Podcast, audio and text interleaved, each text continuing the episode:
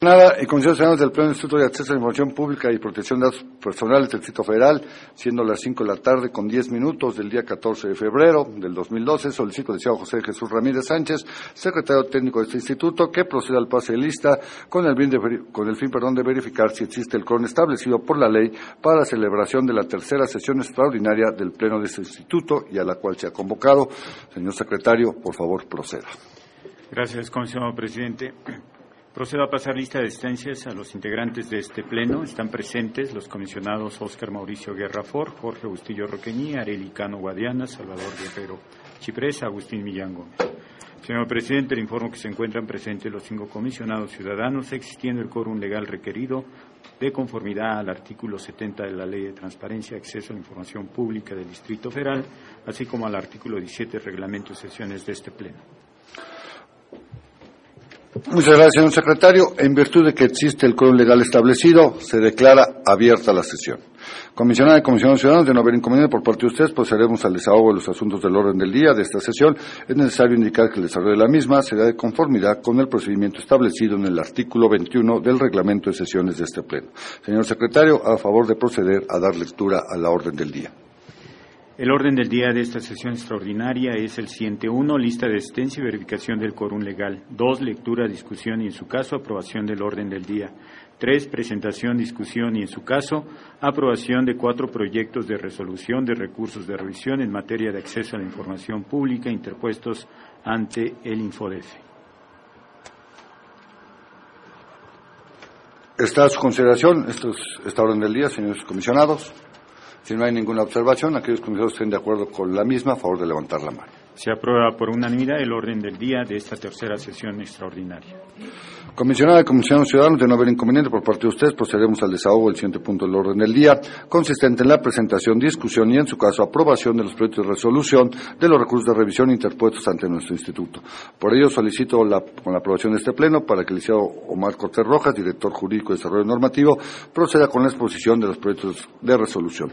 Lo que les propongo, señores comisionados, dada la cantidad de recursos que tenemos, son cuatro, que vayamos viendo uno por uno, digamos, varios de ellos han sido reservados, este, y este, pasemos a análisis y votación de cada de uno por uno.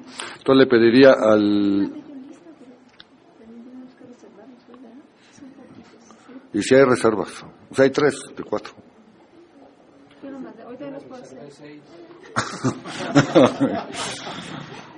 Te van a llamar a alguna campaña, yo creo, de cuatro reservas.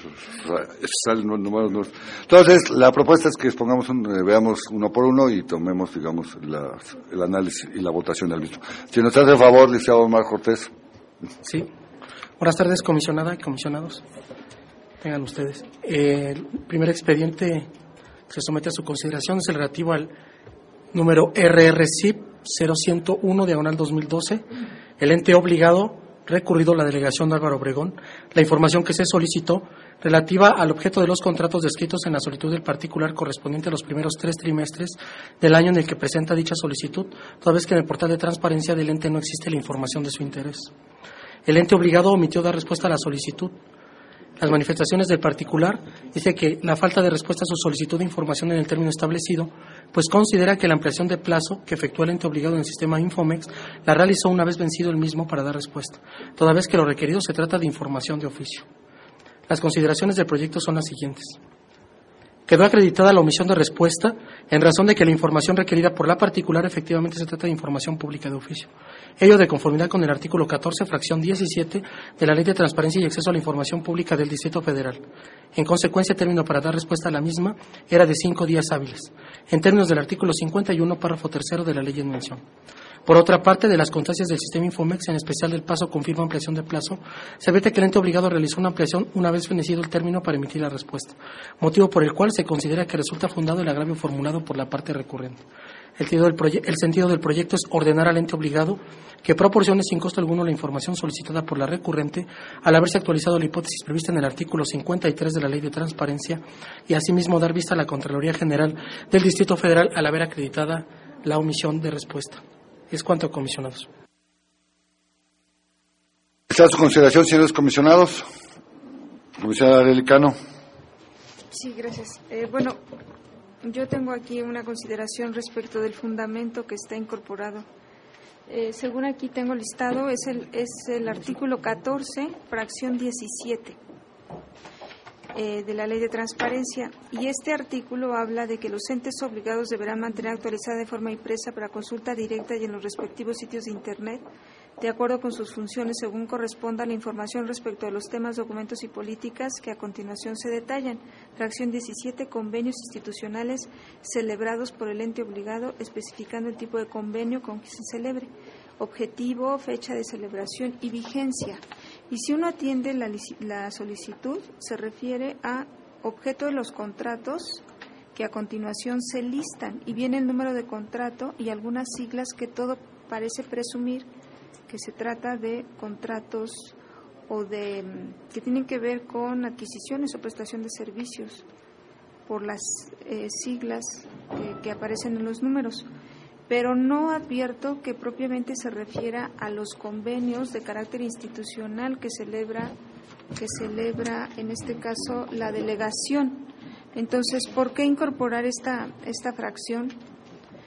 Eh, como fundamento para eh, determinar la omisión de los de la, omisión del acto por parte de la delegación y, y, verificar en todo caso la legislación que resulta aplicable porque eh, esta solicitud se da en diciembre es decir, cuando ya la ley estaba vigente, pero los criterios que aplicaban en su momento, pues nosotros los aprobamos en noviembre.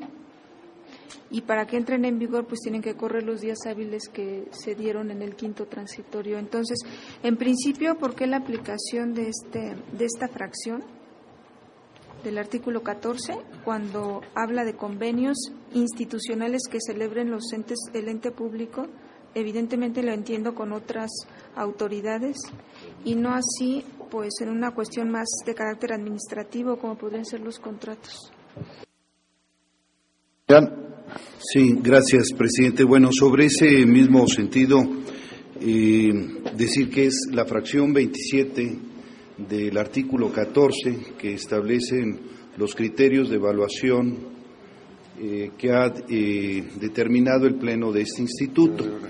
Me parece que la dirección jurídica debió de haber, en todo caso,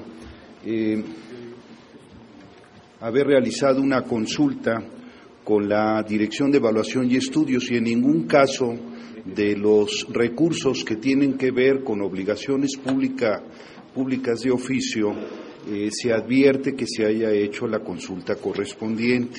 Me parece que es preocupante, digo, ya veremos más adelante algún otro recurso donde de una manera eh, poco analítica desde mi punto de vista, se dice que la información no es público de oficio y, por lo tanto, se van a revisar eh, las formalidades de las notificaciones, pero no se hace ningún análisis correspondiente.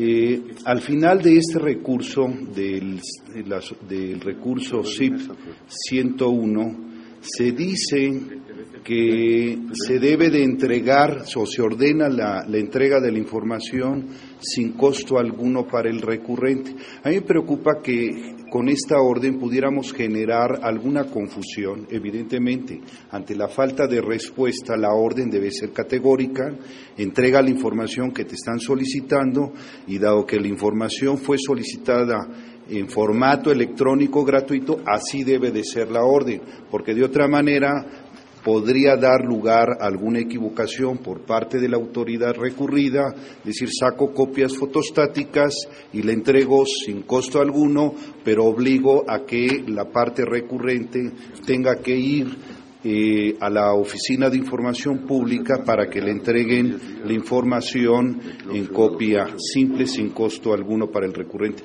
Entonces, esta referencia que utilizamos en ocasiones de machote, de sin costo alguno para el recurrente, es cuando la piden en disco compacto, o la piden en, copia certificada, o la piden en copia simple, o en cualquier otro formato que no sea en un formato electrónico y sobre todo derivado de información pública de oficio. Eh, me llama mucho la atención, digo, en los recursos que estamos viendo correspondiente a la delegación Álvaro Obregón, pues las omisiones de respuesta reiteradas que se están advirtiendo. Es cuanto, presidente. Tiene la palabra, señor presidente. Es lo mismo que ya señalaba la consejera Delicano, este, y, aquí, bueno, el asunto de que se vuelve información de oficio después, digamos, de aprobar la ley, pero la, ley trae un quinto transitorio, que bueno, ya se leyó los 60 días hábiles, nosotros aprobamos los criterios, eh, fueron aprobados por el Pleno el 6 de noviembre, publicados en la Gaceta el 29 de noviembre, y a partir de ahí están corriendo los 60 días hábiles que todavía no se cumplían. Eh, en, este caso, este, eh, digamos, es, es, cierto que en el agravio, en este, a diferencia de otro recurso, eh, el solicitante sí se eh, que no se respondió en el plazo, toda vez que argumenta que se trata de una información de oficio, la cual debió ser respondida en términos de los cinco días. Es por lo cual que yo entiendo que, que admitimos en este caso el recurso. Digamos, se habían pasado los cinco días, porque lo estamos admitiendo en el octavo día. ¿sí? Esto lo digo por el recurso que viene después, uno que estamos, que ese. Y entonces, ya, ya, lo, ya lo, lo, admitimos. Pero aquí el problema que yo veo es que eh, estamos diciendo que hubo omisión de respuesta en el octavo día. ¿Sí? Todos estamos valorando que esa información es de oficio. ¿Y qué pasa con el transitorio? Con el transitorio. O sea, una cosa es que la ley ya lo diga, pero la ley no viene solita, pues transitorios. Y ese transitorio no, o sea, ¿qué entiendo por información de oficio? ¿La que dice la ley o cuando está en el portal? Porque el principio de la ley es que tú se la puedes entregar cinco días porque ya la tienes en el portal. Y el instituto no te ha dicho cómo la vas a tener. Y entonces te aprobó cómo la vas a tener y después de esos días te da 60 días hábiles. Para mí, digamos, aquí el asunto es que esta no es la información de oficio en ese momento, o haber, digamos, hecho la explicación. Yo entiendo que el señor no tiene por qué entender, y haber hecho la valorización de que esta información en el momento de la solicitud no es una información de oficio, aunque esté enlistada en la ley, porque no se ha cumplido el requisito del transitorio. Porque en el recurso que viene, que digamos, que viene, se hace como lo contrario y entonces lo que se dice es de que se analiza la información, se admite también el recurso antes de los 10 días y después se ve que no es de oficio y entonces ahí queda sin materia y se sobresee. Vemos como que, digamos, es distinto, aunque bueno, como dicen aquí, cada recurso, cada recurso. Yo veo un problema ahí, porque estamos, digamos, y es eh, el argumento que da la Comisión Arelicano, si nosotros introducimos ese argumento, eh, digamos, yo entiendo que la omisión se hubo porque después ya no hubo respuesta, no ha habido respuesta, pero la forma en que lo estamos procesando y lo estamos analizando creo que no es la más correcta. De la omisión sí la hay porque después, pasados los 10 días, tampoco hubo respuesta, pero la forma en que estamos procesando el asunto creo que no es como lo, más correcto, porque estamos diciendo, te lo admito a los cinco días porque considero que es información de oficio. Ahí ya estamos haciendo una calificación, digamos, a la admisión. O sea, te lo admito en el día número 8 lo cual yo voy y entro y sí, y sí veo que es de oficio, por lo cual voy y le ordeno que la entregue de forma gratuita. Pero solo veo una parte de la ley, no veo el transitorio, porque la información de oficio, digamos, es la que enlista la ley, pero cumplir las condiciones de tiempo que dan los propios transitorios, porque lo que hace a los entes que la puedan tener en cinco días es que ya la tienen colgada en sus portales y simplemente tienen que jalarla y enviarla. O me imagino que será el principio del legislador, digamos, en ese sentido, nada más. Comisionado Agustín Millán. Comisionado Jorge Bustillos en primera vuelta. Bueno, dos. Una, coincido con la última observación del comisionado Millán de evitar mencionar esto de sin costo, porque pues, la modalidad de la entrega es electrónica, sobre todo si estamos considerando que es información pública de oficio. Entonces, la modalidad electrónica que fue la elegida por el particular no tiene que evadirse. Eh, y en segundo lugar, si le damos valor a lo que está mencionando Oscar, este, estaríamos leyéndolo a la luz de lo vigente antes del antes de los, de los eh, del transitorio y antes del transitorio la fracción 17 dice es información de oficio Oscar antes del transitorio, es información, los convenios y contratos, y entre ellos el nombre, la razón social, el, el monto, el objeto del contrato, etc. O sea, sí es, sí se cumplen las características, sí, a la luz de este criterio que tú dices, bueno, si está corriendo un transitorio o si está eh, el ente público está tratando de adecuar sus el cumplimiento de sus obligaciones de transparencia en los términos del transitorio, ¿sí? lo leemos a la luz de la norma anterior y si lo, lo tipifica como información pública de oficio, completito. Y lo que vemos en la página de, del, del es eso. Ahí está todo el objeto y todo esto de, de gran número de, de contratos y entre ellos ya está actualizado, eh, quiero pensar yo, ya toda esta información este, con mucho más detalle. Así es que eh, yo digo, lo veo bien y, creo que está bien resuelta la, la, orden con este matiz que le ponía el comisionado Millán de evitar que se diga que se entregue, que, que, que, este, que sea con, sin costo, ¿no? ¿no? No es necesario, ¿no? Y quizás aquí lo que, lo que habría que referir son los criterios de calidad de la información, lo que le debe aplicar, lo que se debe mencionar en la resolución, ¿no? Para fundarlo eh, este, con este, eh, los criterios que existían prevalecían en ese momento. Bueno, nada más era para eh, referir de la misma manera que lo hace el comisionado Bustillos, que sí es información pública de oficio con base en la normatividad, normatividad anterior y que es uno de los requisitos que se ha establecido desde hace varios años la información correspondiente a contratos.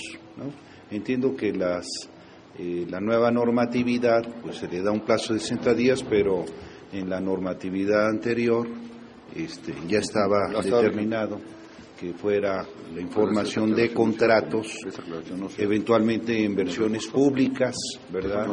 Este, que fuera información pública de oficio. Eh, quisiera sugerir también para ver los plazos en la página 2 del presente proyecto, en el segundo párrafo se dice, por otra parte, ordenó dar vista al ente obligado para que dentro del plazo de tres días hábiles se manifestara respecto a la existencia. Sería conveniente que en todos los casos pusiéramos cuándo se dan eh, estas eh, determinaciones, estas vistas, estas actuaciones de, la dirección jurídica. O sea, en el párrafo anterior nos ponen la fecha del 23 de enero, la dirección jurídica eh, admitió a trámite el recurso de revisión. Y después damos la vista, hay que decir cuándo, en qué fecha se dio la vista, para posteriormente decir el 1 de febrero de 2011 la dirección jurídica dictó acuerdo donde se declara precluido. Entonces hay que poner en todos los casos ya como un formato preestablecido las fechas para ver cómo van las actuaciones eh, de nuestra dirección jurídica. Yo reitero, eh, sí me preocupa este, que no haya esta consulta de la dirección jurídica con el área especializada para determinar cuándo sí es información pública de oficio y cuándo no, con independencia del criterio que deba de determinar este, la dirección jurídica, que es la que está presentando el proyecto de resolución a consideración del Pleno de este instituto, pero me parece que es fundamental que en estos casos pudiéramos este, poder pedir la opinión del área eh, sustantiva. Es cuanto, presidente. Comisario Elcano.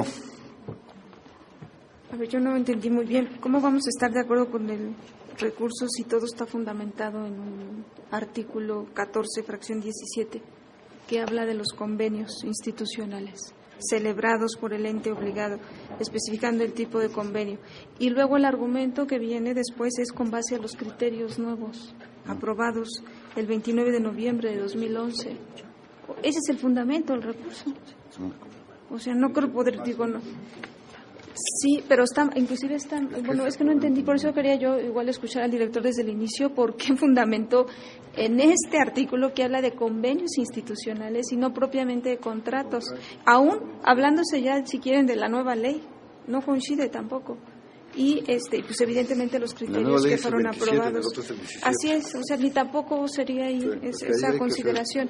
entonces realmente es una cuestión de fondo pues es el fundamento para dar por determinado y coincido evidentemente se actualizó la omisión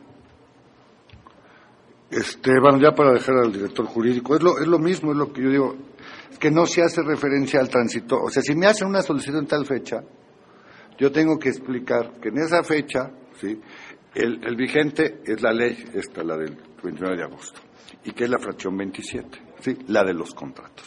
Pero como hay un transitorio en esa ley, ¿sí?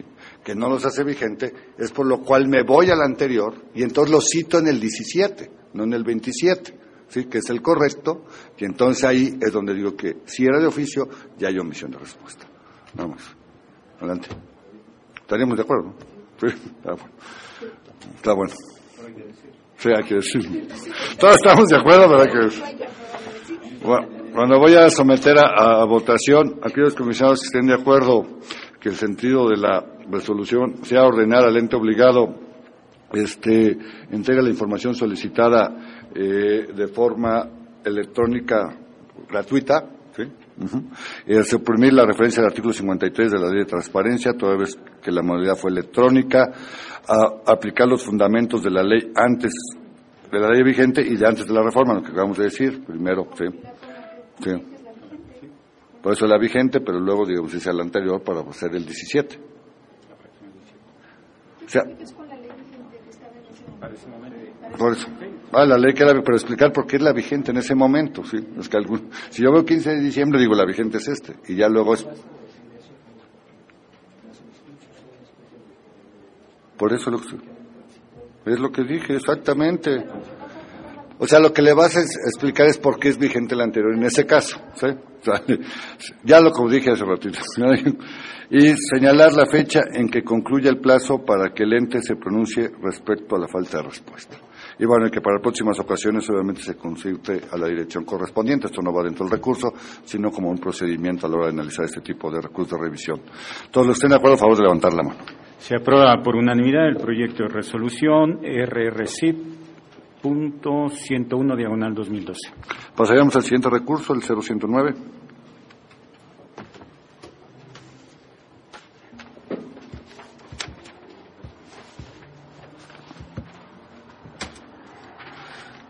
Siguiente proyecto que se somete a su consideración es relativo al recurso RRCIP 109 del 2012, el ente obligado a la delegación Tlalpan. La información que se solicitó, perfil y currícula de un director de área de la delegación. El ente público emitió una respuesta a la solicitud de información, sin embargo no fue hecha del conocimiento del recurrente, sino hasta que el recurso de revisión se encontró en trámite. El particular manifiesta que se limita el derecho a acceso a la información por la falta de respuesta. Las consideraciones del proyecto son las siguientes. Del estudio realizado se obtuvo que el término para dar atención a la solicitud de información materia del presente recurso era de 10 días hábiles, por tratarse de información que no es considerada pública de oficio en relación a la normatividad que rige al ente público. Ante tal situación, el término para interponer recurso de revisión empezó a correr una vez transcurrido el plazo antes señalado. Sin embargo, el presente medio de impugnación se presentó cuando transcurría el plazo legal para que el ente obligado diera respuesta a la solicitud. Ante tales circunstancias, el presente caso se actualiza a la causal de sobreseimiento contenida en la fracción sexta del artículo 122 de la Ley de Procedimiento Administrativo del Distrito Federal de aplicación supletoria a la Ley de Transparencia. El sitio del proyecto es sobreser el presente recurso de revisión. Es cuanto, comisionado. Comisionado Agustín Millán. Gracias. Em, en nuestra opinión, a diferencia de lo manifestado en el proyecto de resolución, consideramos que sí se trata de información pública de oficio por las siguientes razones. Por un lado, es una obligación establecida para todos los entes de la Ley de Transparencia y Acceso a la Información del Distrito Federal en el artículo 14 que dice los entes obligados deberán mantener actualizada de forma impresa para consulta directa y en los respectivos sitios de Internet, de acuerdo con sus funciones según corresponda, la información respecto a los temas, documentos y políticas que a continuación se detalla y entonces ya viene el desglose correspondiente. Y específicamente en la fracción quinta de este artículo 14 se dice que se requiere el perfil de los puestos de los servidores públicos y la currícula, que es lo que está pidiendo, y la currícula de quienes ocupan dichos puestos. Asimismo, en los criterios y metodología de evaluación de la información pública de oficio que deben dar a conocer los entes obligados en sus portales de Internet, se especifica respecto a esta fracción quinta lo siguiente. Eh, dice, se deberá publicar el perfil de puesto de toda la estructura organizacional. En caso de que la normatividad aplicable al ente obligado no contemple la creación de perfiles de puesto para algún nivel, deberá incluirse una leyenda fundamentando los motivos por los cuales no se publican alguno o todos los perfiles de puesto.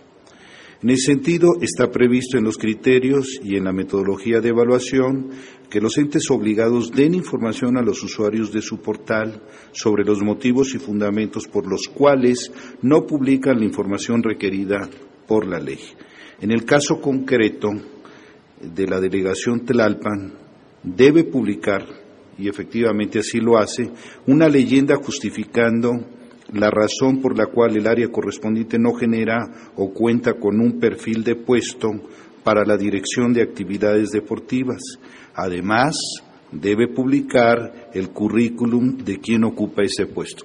Me parece importante y por eso eh, la relevancia de consultar al área técnica.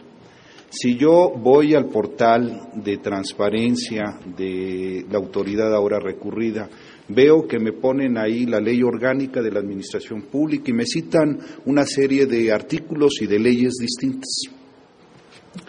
Y por eso justifico que no deben de publicar el perfil y la currícula de los servidores públicos y solo lo acotan algunas figuras, algunos puestos dentro de la estructura organizacional.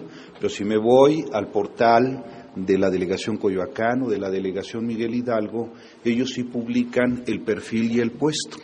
Y pues son el mismo nivel de gobierno, la misma naturaleza jurídica, las otras delegaciones que respecto a la delegación de Tlalpan. Entonces, me podrían invocar a mí la ley del régimen de condominio.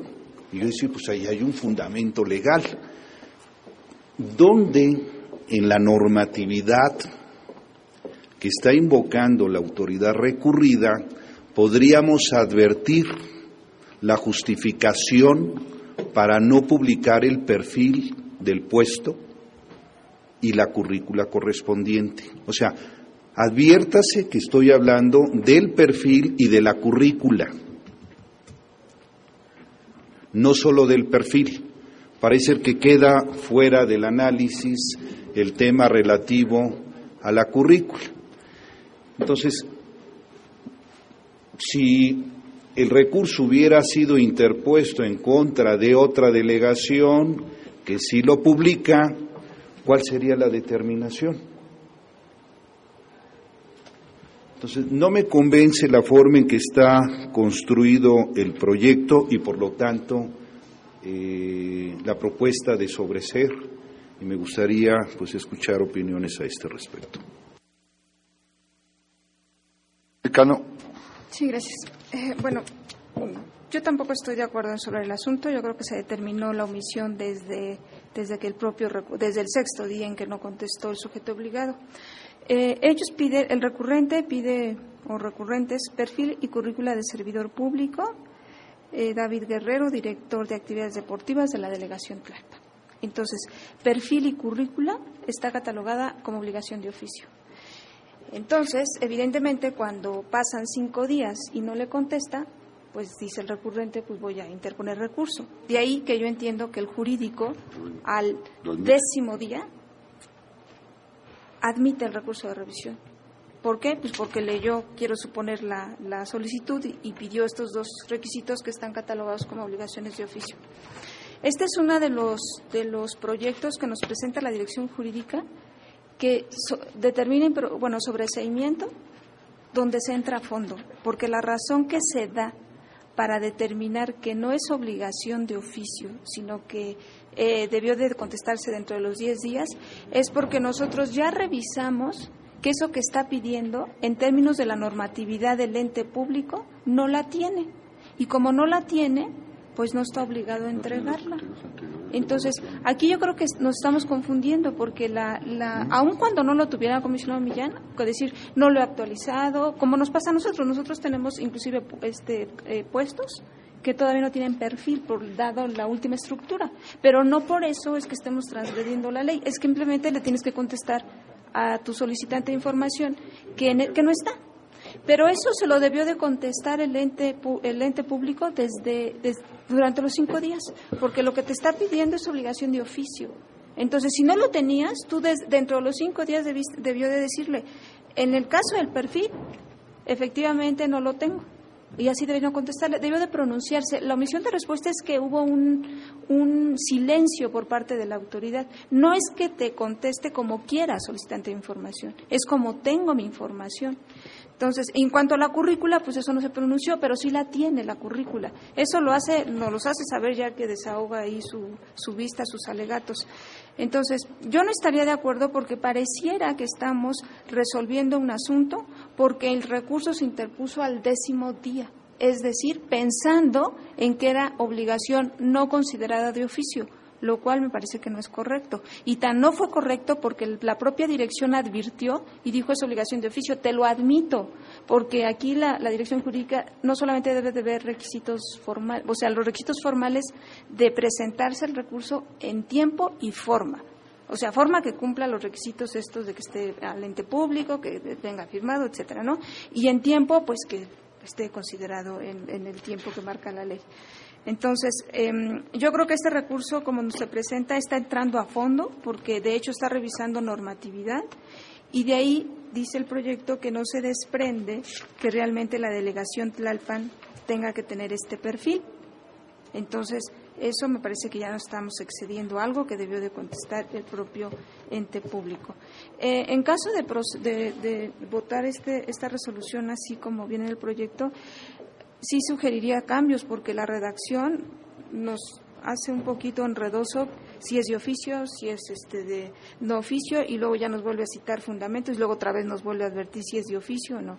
Eso sí, el caso de que se considere que, que va por sobreseimiento.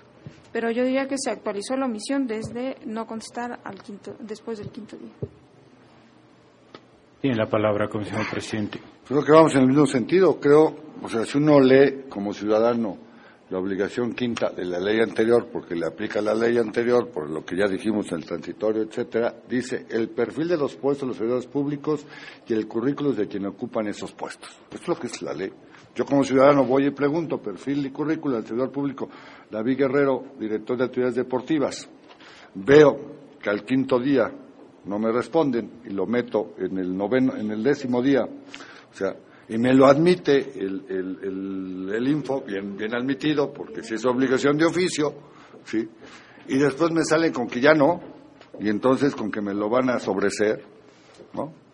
Lo que hay que contestarle es, el no, no es que este señor no tiene perfil porque él no hay, o es un puesto de nueva creación, o está en discusión, está en proyecto, tal, tal. Tienes que contestar eso, porque tú tienes esa obligación. Puedes tener un atenuante o alguna circunstancia que te diga por qué, eso hay que explicarlo. Y el currículum, me imagino que sí lo tienes.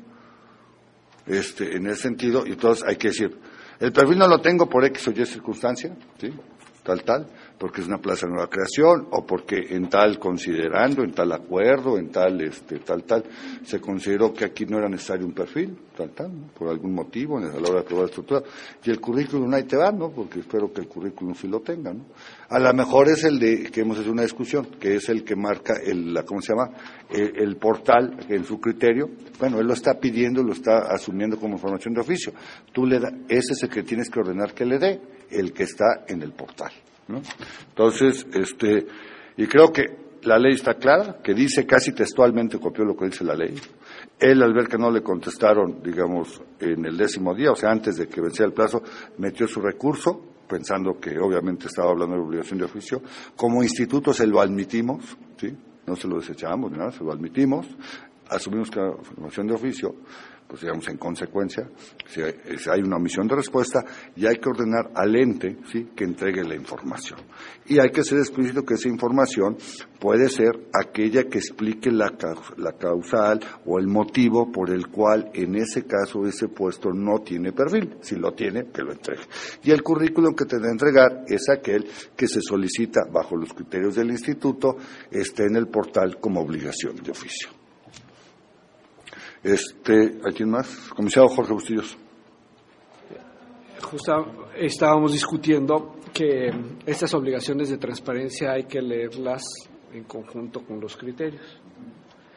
Y entonces hemos establecido nosotros como criterio de que cuando un particular solicita el currículum de un servidor público, no debe ser la síntesis curricular que dicen los criterios que es lo que se constituye en información de oficio sino que es la currícula que entregó a, la Oficina de, Recursos Humanos del, ente público lo que debe de entregarse y por lo tanto ya no deja de ser información pública de oficio y se convierte en, información pública entregable en menos de 10 días.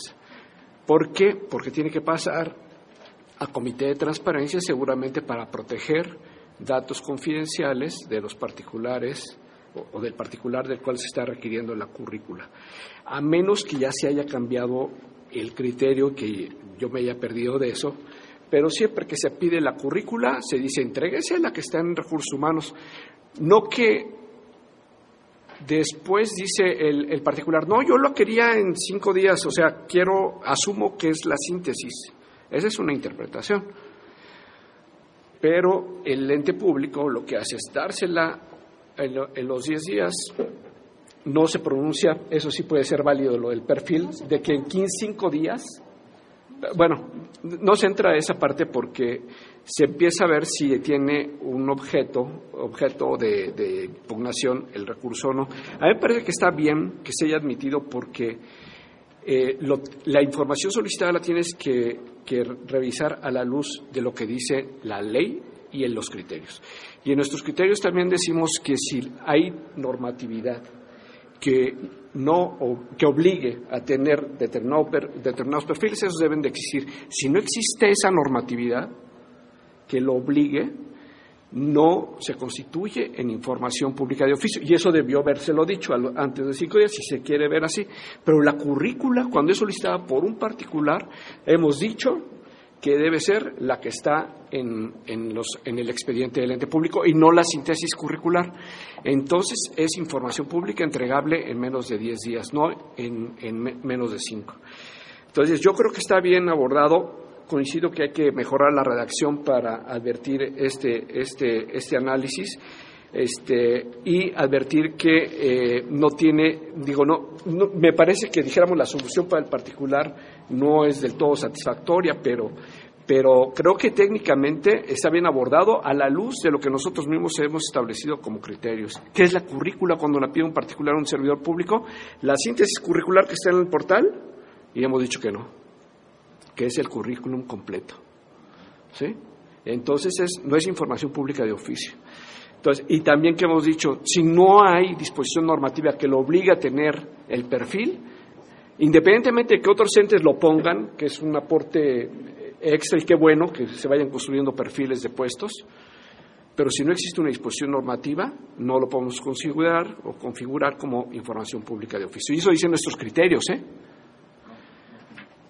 Sí, eso dicen nuestros criterios. Entonces, bueno, hay que, hay que verlo así para, para ver que efectivamente el, recurso debe ser sobreseído porque no existe el acto impugnado, es decir, no se configura la omisión de entrega de información pública de oficio en menos de cinco días.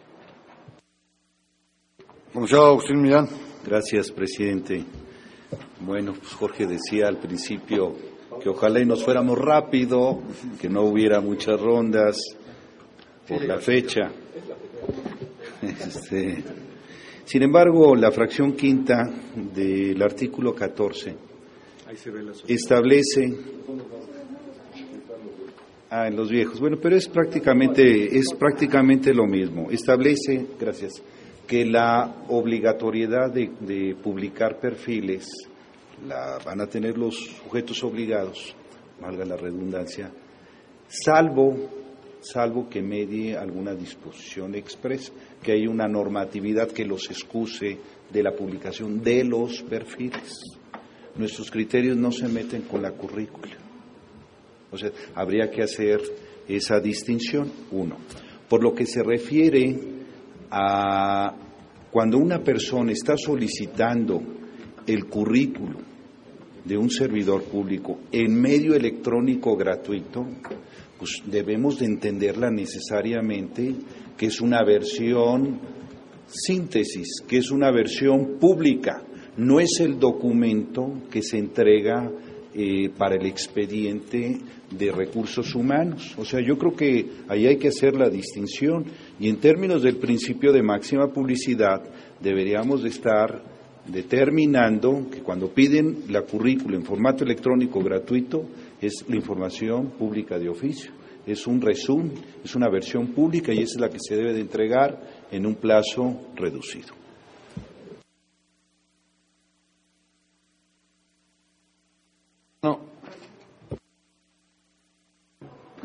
¿Tú estás de acuerdo con el sentido del proyecto? Sí, es una nueva interpretación. Sí, sí cambia el criterio. Es que si, si estás de acuerdo con el sentido del proyecto, lo, de fondo aquí no es lo de la currícula que si se entregó en versión pública o no. Eso no es el fondo del recurso. Se están metiendo al fondo. Se está, se está, este recurso se está, eh, eh, está motivando, fondo, ¿eh? porque se está metiendo a verificar si la autoridad tenía facultades para poseer no la currícula, sino el perfil la currícula no es motivo de estudio aquí en el, en el recurso. Entonces, no sé en qué momento si podemos estar de acuerdo, porque ese no es el fondo, o sea, no es la motivación. Em, ahora se, dice, es obligación, es, es información que bien pudiese poseerse fuera del plazo de los cinco días, es decir, contesta los diez, pero lo admitió el instituto, lo admitió el décimo día. Entonces, ahorita eh, está sobreseyéndose técnicamente porque se advierte, no que no le exhibió la, versión pública de la currícula, sino se está sobreseyendo porque la autoridad no tiene facultades para poseer el perfil.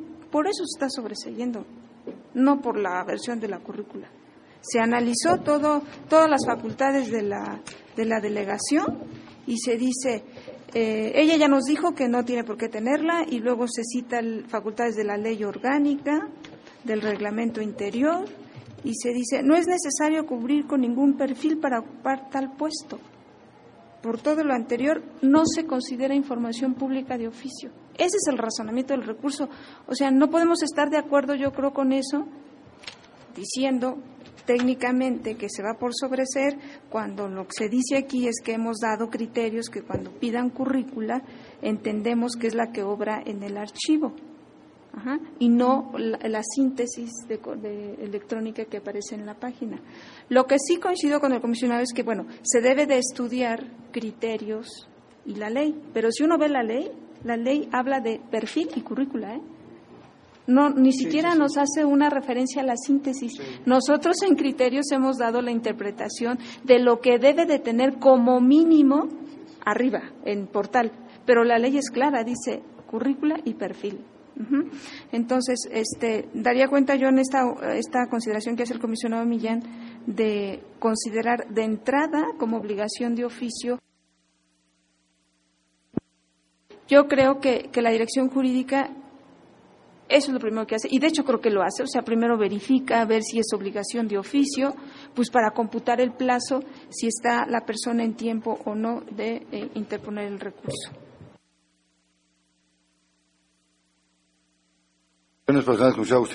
Gracias, comisionada Cano.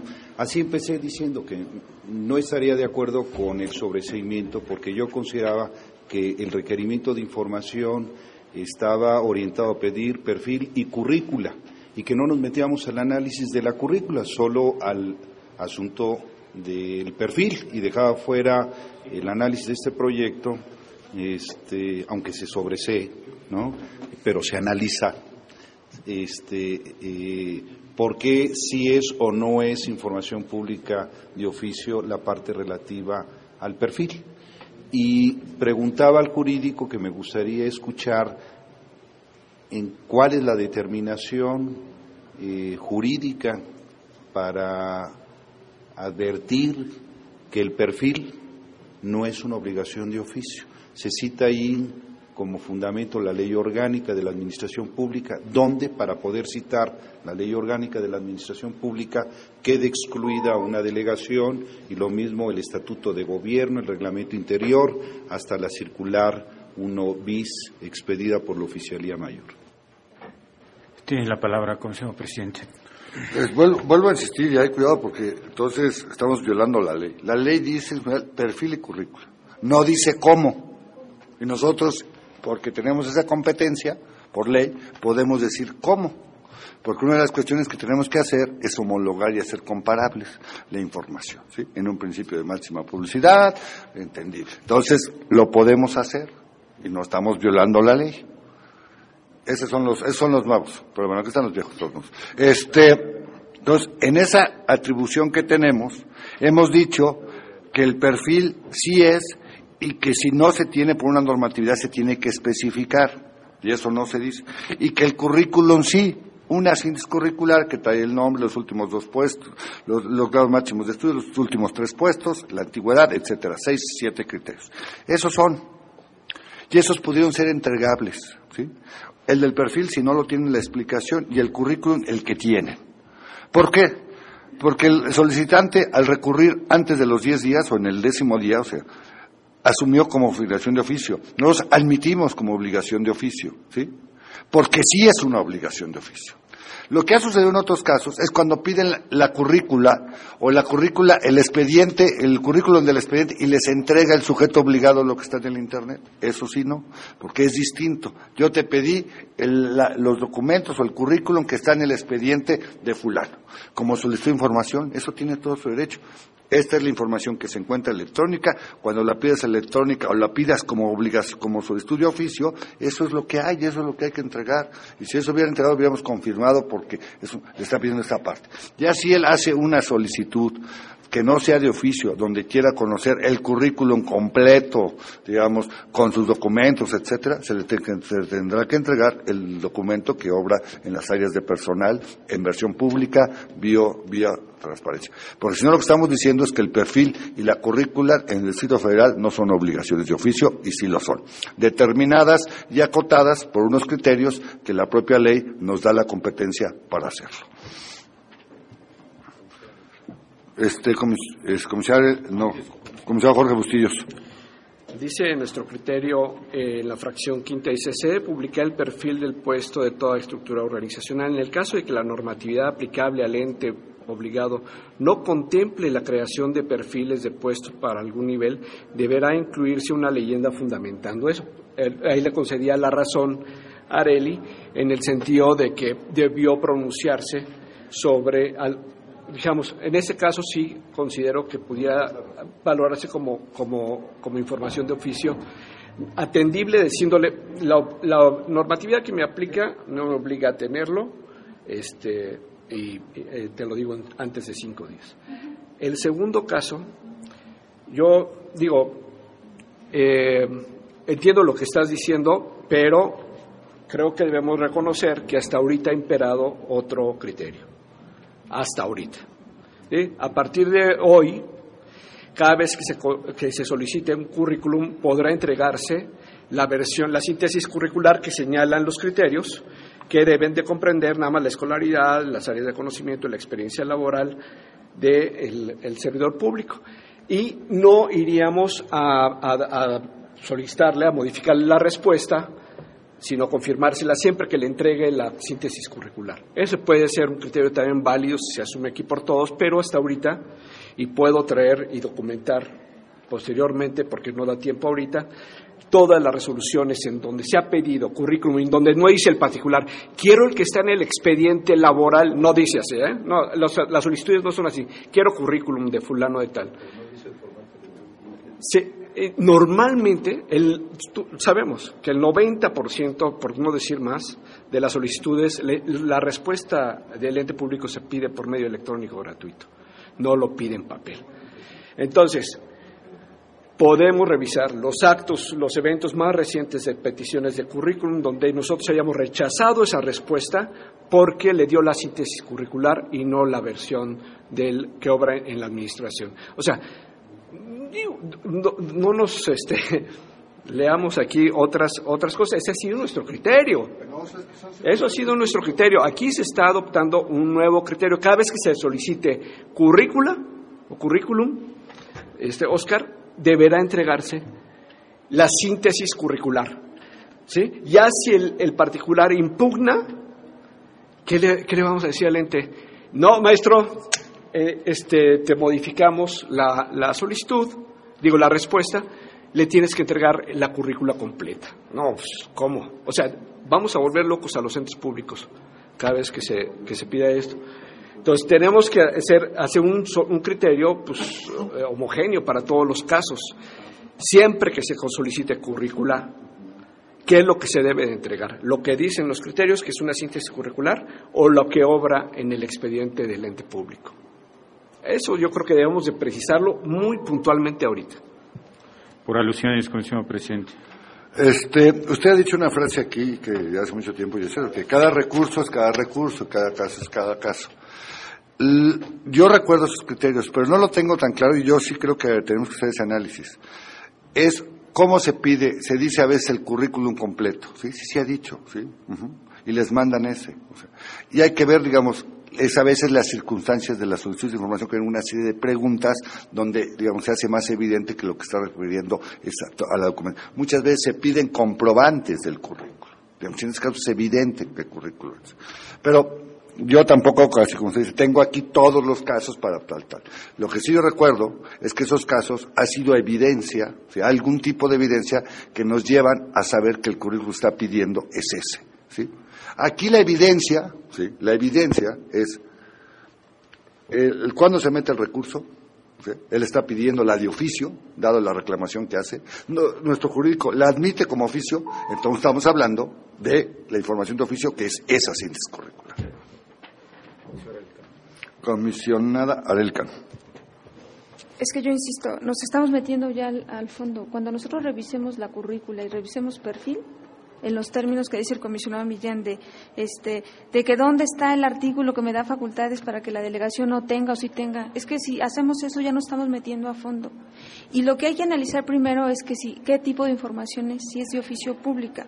Y cuando el recurrente presenta su queja al décimo día dice el, bueno, me concede, concede el comisionado Bustillos, sí te concedo que al, al, quinto día debió de responderle. Pues sí, debió de responderle dentro de los cinco días, porque así decir, ¿sabes qué? El perfil no me, no me obliga, no lo tengo. Eh, respecto a la currícula, ahí te mando lo que tengo. Así debió de contestarle desde los cinco días, porque vean, o sea, el solicitante de información dice perfil y currícula, y si conoce nuestra ley, pues ve que es obligación de oficio. No creo que llegue tanto a la interpretación que tenemos los criterios porque eso es más insumo de los entes y de nosotros. Y cuando presenta su recurso, según el proyecto dice, el particular se duele de omisión de respuesta al considerar que la misma es pública de oficio. O sea, él mismo ya está diciendo, yo te pedí perfil y currícula y si quieres te traigo la ley, así dice, perfil y currícula, es de oficio. Entonces, tú debiste contestarme dentro de los cinco días debiste de contestar. Ya no voy a entrar si me vas a dar una síntesis o no, porque eso no es motivo de inconformidad. Su motivo de inconformidad es que no me contestaste dentro de los términos de cinco días.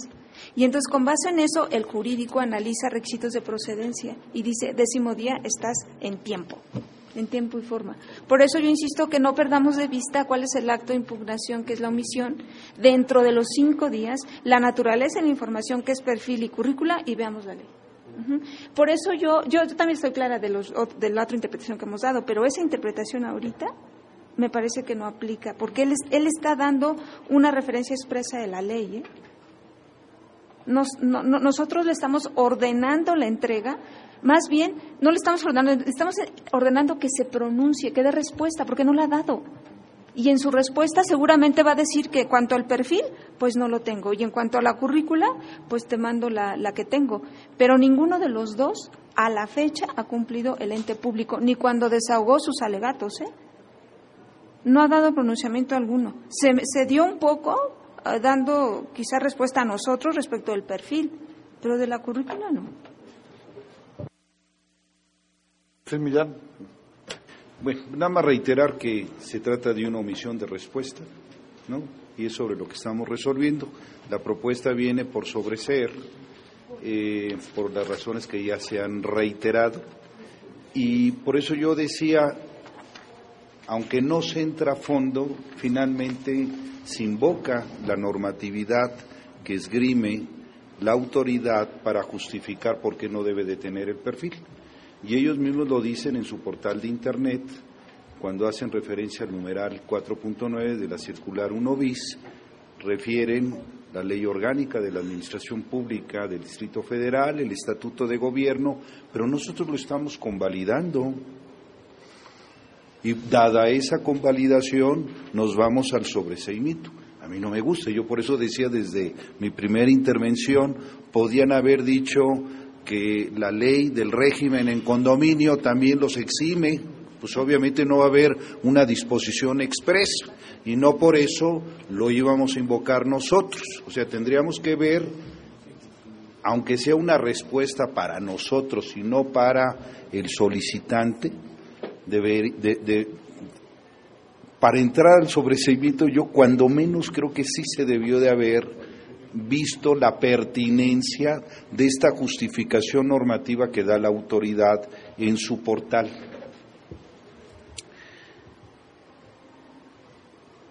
Y bueno, pues concluyo diciendo que qué bueno que el comisionado Bustillos puede estar de acuerdo con esta posible nueva interpretación de cuando se requiere una currícula en medio electrónico gratuito, pues que se entregue, dado el principio de máxima publicidad, una síntesis curricular.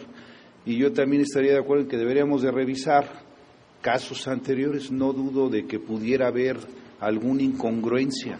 Es factible no me atrevería a afirmarlo, habría que analizarlo, porque cuando piden simplemente, cuando piden copia del currículo, pues entonces podríamos pensar que se refiere al que obra en el expediente de personal, no en formato electrónico. Yo por eso también he reiterado que sería interesante que eh, los recursos vinieran acompañados con el criterio que se está aplicando para resolverlo y en qué casos lo hemos eh, aplicado en recursos anteriores y cómo ha sido la votación. Nos daría mucha luz para evitar estar recurriendo a la memoria.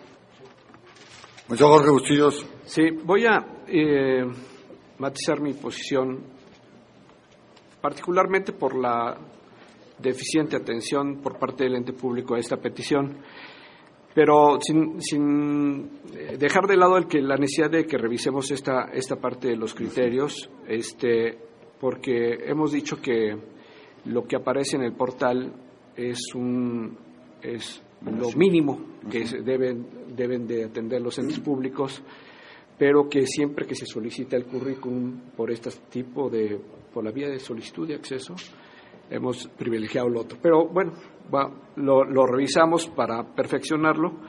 Y este, dadas las deficiencias del, ente y la improductividad, lo, inútil que sería para el particular eh, que se sobresee el, recurso y a la luz de estos argumentos que ahorita reafirma la comisionada Areli, este, eh, modificaría mi, mi, postura para ordenar, eh, configurar, declarar la configurada la omisión y ordenar la entrega de la información. Bueno, voy a someter a votación el recurso. Comisionados, aquellos comisionados estén de acuerdo que el recurso 0109, el sentido sea eh, eh, configurar la omisión de respuesta y ordenar que se atienda la solicitud eh, en términos de ser información pública de oficio y por lo cual se entregue el medio electrónico gratuito. ¿Usted de acuerdo? A favor de levantar la mano.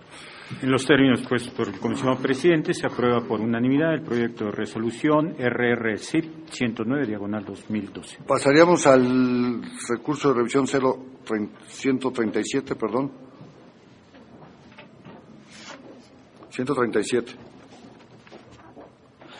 Número de expediente RRCIP 137 del 2012. El ente obligado recurrido a la delegación Tlalpan, la información que se solicitó, el contrato que tiene la delegación con los concesionarios de las albercas de Seforma y Vivanco. El ente obligado fue omiso en responder la misma. El particular, al interponer su recurso de revisión, señala que no se le entregó el contrato que tiene la delegación Tlalpan con los concesionarios de las albercas Seforma y Vivanco. Las consideraciones del proyecto son que se configura la omisión de respuesta atribuida al ente obligado en virtud de que de las constancias que tengan el presente expediente no se desprende que haya dado respuesta a la solicitud realizada por la parte recurrente, así como que de las gestiones de la solicitud de información a través del sistema Infomex no se advierte antecedente alguno de respuesta. El sitio del proyecto es ordenar al ente obligado que emite una nueva respuesta a la solicitud de información, más bien una respuesta a la solicitud de información, sin costo alguno al actualizarse el supuesto previsto en el numeral decimonoveno fracción primera del procedimiento para la recepción, substanciación, resolución y seguimiento de los recursos de revisión, así como el artículo 53 de la ley de la materia. Asimismo, dar vista a la Contraloría General del Distrito Federal al quedar acreditada la omisión de respuesta. Es cuanto, comisionados.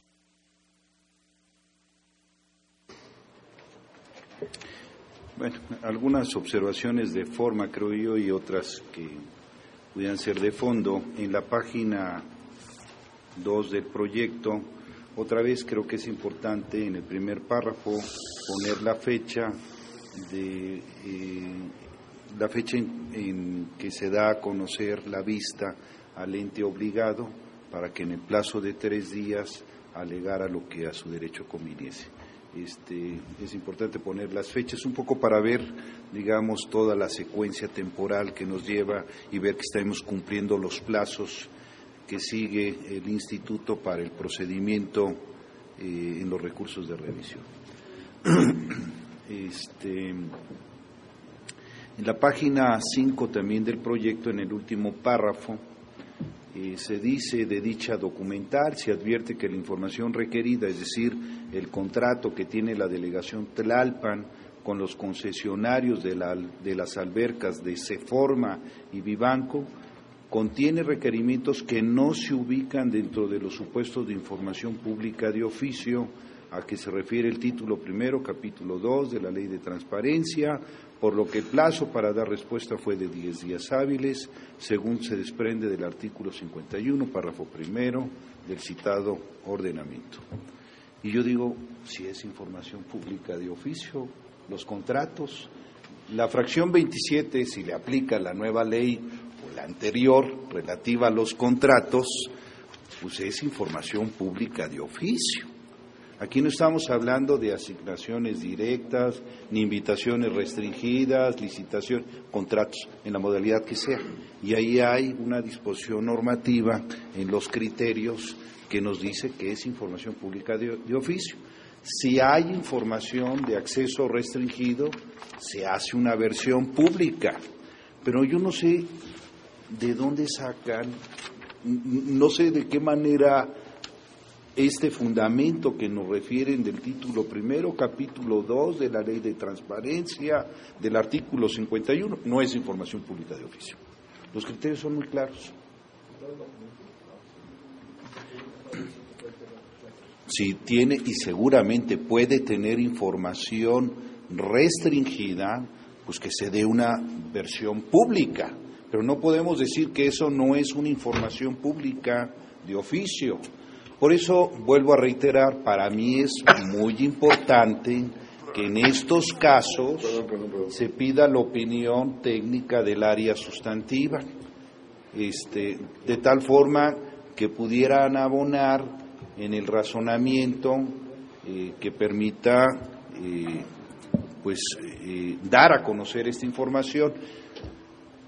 Digo, está muy claro, piden la currícula y el perfil de una persona este, que tiene que ver con actividades deportivas y son los usuarios de ese foro, pero con independencia de quién lo pida. En mi opinión personal, esta es una información pública de oficio y me extraña eh, realmente la valoración que se está haciendo en ambos casos. Yo aquí no, no encuentro razonamientos. ¿Por qué no es, no encuentro una fundamentación cuando sí lo tenemos como una información pública de oficio? Los contratos. Y en los criterios está establecido la modalidad en que podemos entregar estos contratos. Seguramente va a haber información de acceso restringido, pero pues que sea de una versión pública.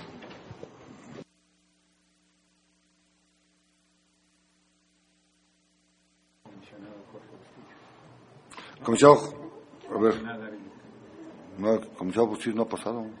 No, comisionado Jorge Bustillo es adelante. O comisionado Elicano. Alguien.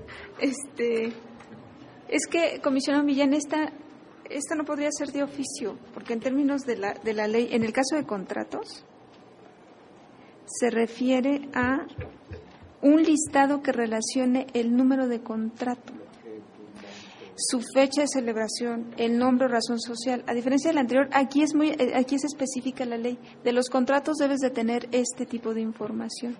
¿Se acuerda que habíamos tenido ya una discusión distinta respecto si era todo el contrato y todos los entes públicos no suben todos los contratos en internet. Y nosotros hemos eso sí creo que los cinco no ha habido discrepancia en que no puede estar todos los contratos en, en, en página. Por eso respetando lo que dice casi texto a la fracción 17 dice listado que relacione número de contratos su fecha de celebración nombre o razón social si y, aquí el solicitante requiere el contrato ¿eh? aquí no hace una distinción dice el contrato que tiene la delegación Tlalpan con los concesionarios.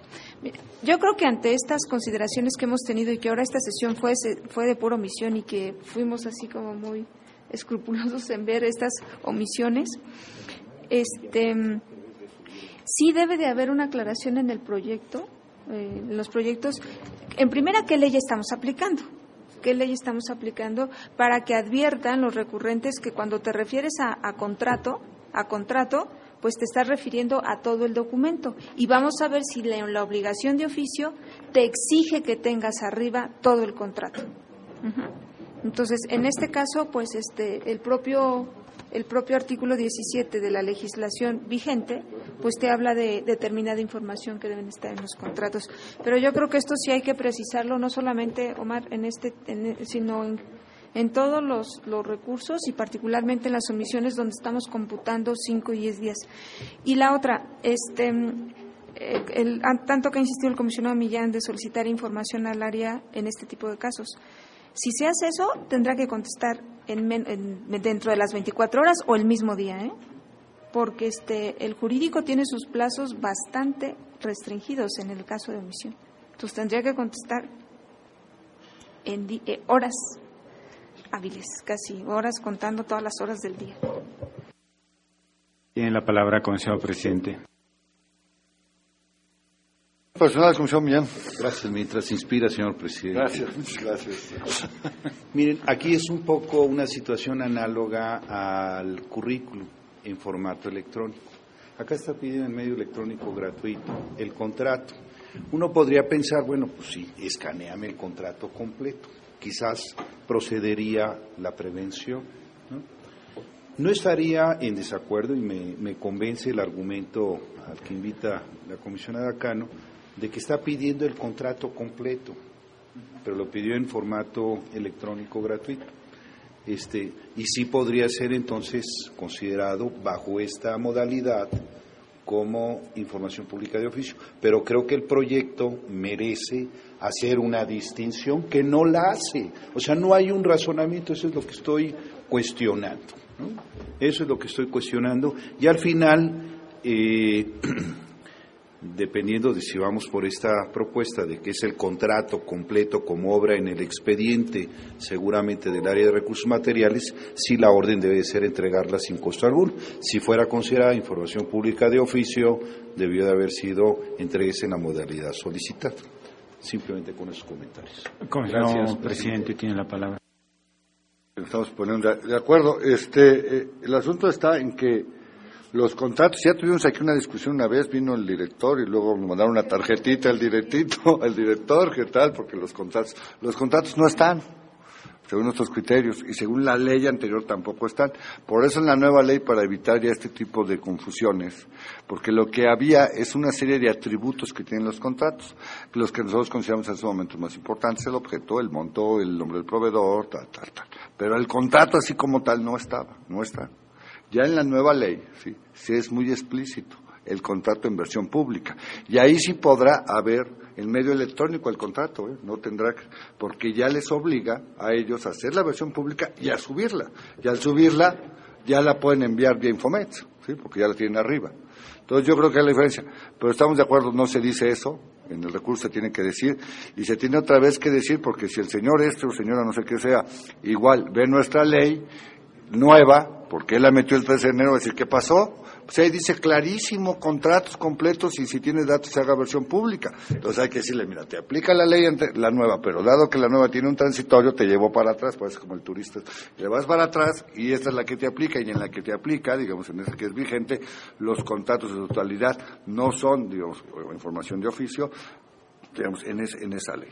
Digamos, simplemente lo que les obliga la ley es, dado los criterios, y eso hay que decirlo, porque si no van a decir, bueno, el instituto está deformando la ley, o sea, dado que el instituto tiene la capacidad por ley de establecer criterios, los criterios son estos, y esto es, digamos, ya en la nueva ley, cuando tal, todo eso es que hay que explicárselo, obviamente los contratos sí serán en su totalidad, digamos, información de oficio en versiones públicas que les obliga a ellos a subirlas. ¿sí? Sí. Sí, sí, sí, sí, atendiendo todas esas cuestiones. Entonces, este, en ese sentido, este, creo que, eh, digamos, eso es lo que hay que hacer y hacer esta, que ahí también con Millán coincidimos, este tratamiento viene en el proyecto porque no queda claro, digamos, el asunto de por qué cuando el contrato sigue, cuando el contrato, digamos, no es obligación de, oficio. Muchas gracias, Salvador Guerrero. Eh, solo brevemente que en realidad los contratos nunca son en su, en su totalidad información de oficio. Eh, antes o después de la modificación nunca lo son. De hecho, esa fue la novedad que presuntamente iba a aportar la delegación Miguel Hidalgo. Según la expresión pública que él hizo, el señor delegado dijo que el transparencia total iba a consistir en mostrar la totalidad del contrato eh, en, su versión, eh, ¿cómo se dice?, digital. No, solo subía, dijo él, iba a subir la totalidad de los contratos y eso constituía parte de su noción de transparencia total. Solo en ese caso, que por cierto no se cumplió, solo en ese caso podríamos decir que una, eh, una, una delegación determinó convertir la definición semi-restringida que tenemos a pesar de la reforma en una definición práctica de política pública de transparencia, pero no ocurrió no sé qué razones. El punto es que, en resumen, no, no hay todavía una normatividad que pueda hacernos decir que es información de oficio porque no está avalado de ninguna manera en la totalidad de los contratos, que debería estarlo eventualmente, ¿no? Eh, nada más eso, memoria. Bueno, entonces, este, no es para precisar, ¿no? Porque se, se habla de los contratos, pero este, se habla de la información mínima que deben de reunir y de esto se, se jala para los, para los criterios de, de, evaluación y se dice que, lo, que es la información mínima de los contratos. Y entonces otra vez repite lo mismo que decía acá el 17, que es el número de contrato, la fecha, el monto, el plazo de entrega, la ejecución, etcétera, etcétera, los mecanismos de vigilancia, las, los convenios modificatorios, etcétera, etcétera. Eso es lo que se constituye en la versión pública de los contratos. Y entonces ya esto evita que se suba el documento completo, porque había esa discusión en la discusión entre los legisladores cómo que se obligaba a tener por oficio en los portales, ¿no?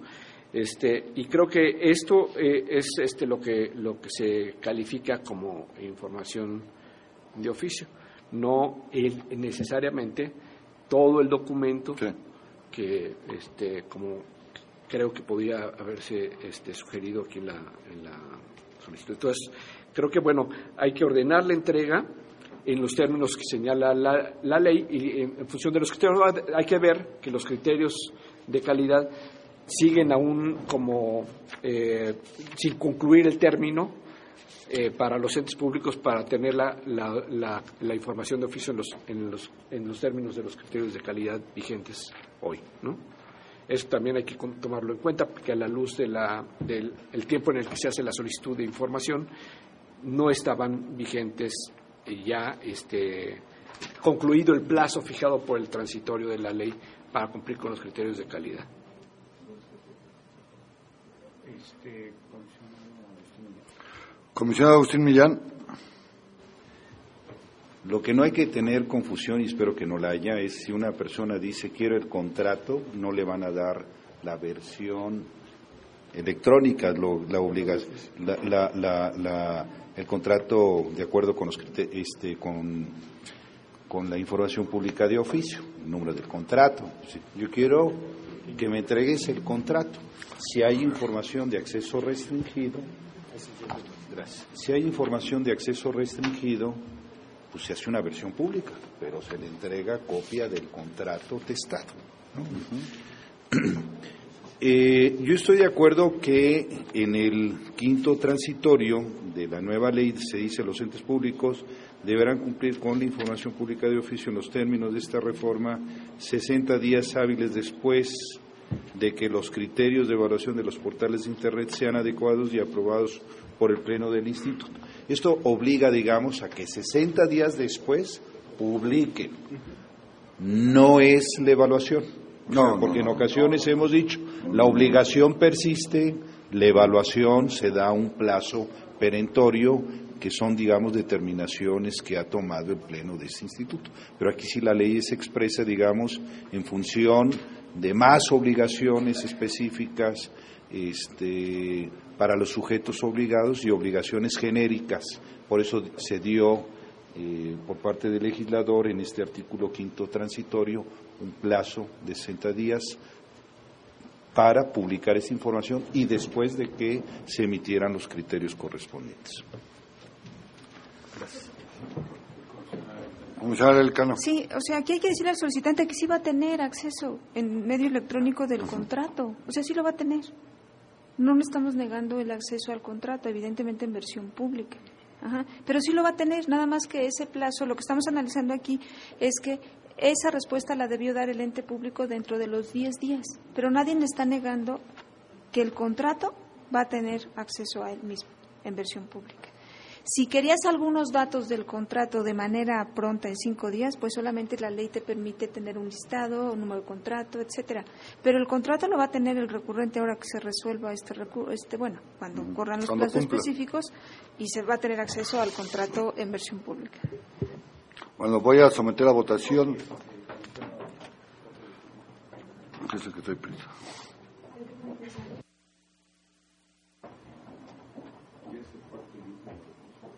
No, falta uno. Falta uno, ya se lo reservó. El 117. Ah, bueno, pues, todos aquellos comisionados que estén de acuerdo que el sentido de la resolución del, del recurso de revisión 0137 sea eh, configurar la misión de respuesta y ordenar al ente proporciones sin costo alguno la información solicitada, este, favor de levantar la mano. Se aprueba por unanimidad el proyecto de resolución 137. Se estará fundamentando y motivando el recurso con base a la ley anterior y se señalará la fecha que tiene el ente para atender su omisión o no de la respuesta. Entonces pasaremos al siguiente y último recurso, el 117, si nos hace favor. Número de expediente RRCIP 117 del 2012, el ente obligado del Sistema de Aguas de la Ciudad de México. La información que se solicitó, información referente a la calidad del agua y registros eléctricos de todos los pozos de la Ciudad de México desde el año 1980 a la fecha.